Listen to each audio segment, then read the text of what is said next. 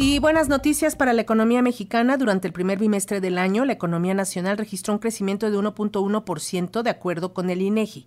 Este desempeño muestra una clara recuperación desde el 0.5% alcanzado por la actividad del cuarto trimestre del año pasado.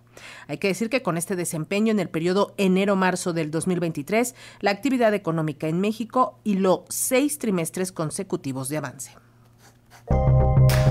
Opinión y análisis de los hechos noticiosos. Una mirada diferente con Roberto Fuentes Vivar. Y para hablar del desempeño de la economía mexicana, ya tenemos la presencia vía plataforma digital de nuestro colaborador Roberto Fuentes, a quien saludamos con gusto. Te escuchamos con atención, Roberto. Bienvenido. Muy buenas tardes, Lénica. Buenas tardes al auditorio de Radio Educación. Pues en efecto, esta semana hubo al menos dos buenas noticias sobre la economía mexicana, las cuales indican que el país marcha por el camino correcto en un mundo en el que aún continúa deambulando el fantasma de la recesión para los próximos meses.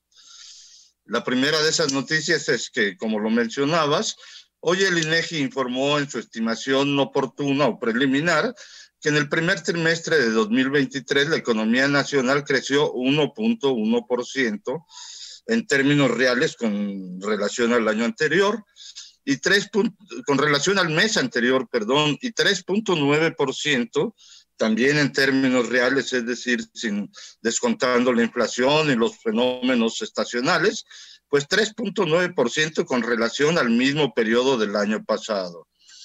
Estos datos sorprendieron a los analistas que esperaban un avance de 0.18% o de 3.3% respectivamente, es decir, con respecto al trimestre anterior o con respecto al año anterior.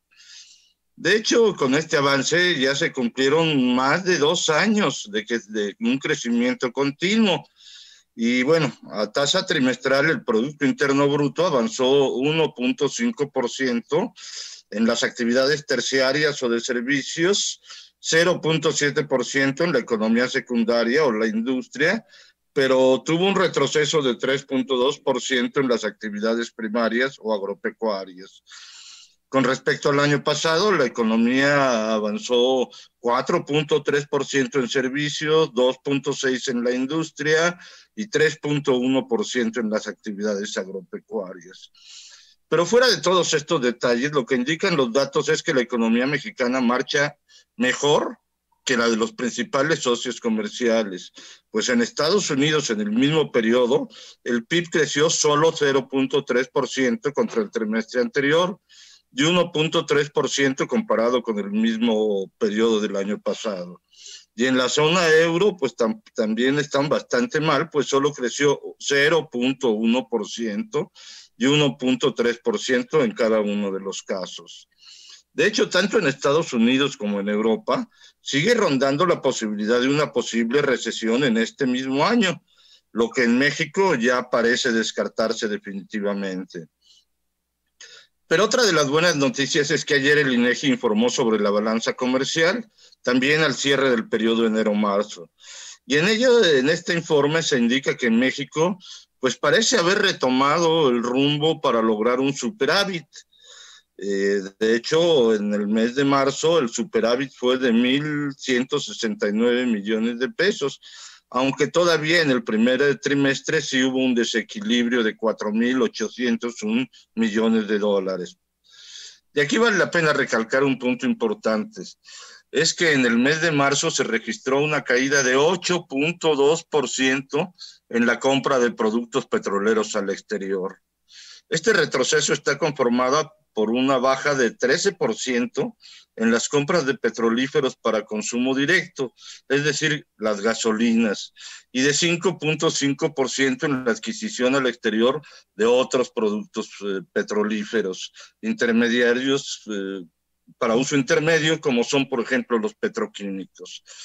Estos datos tienen un significado especial por varias razones. La primera es que las importaciones de gasolinas gravitan fuertemente sobre la balanza comercial al ser una parte primordial del, déficit comercial que México sufre, porque al tener que adquirir en el extranjero los combustibles que se necesitan. La segunda es que esta reducción en las compras externas de petrolíferos se presenta aún antes de que comience a operar la refinería de Dos Bocas, que en su primera fase, en julio, transformará 170 mil barriles diarios de petróleo crudo para llegar a 340 mil barriles diarios a finales de este año.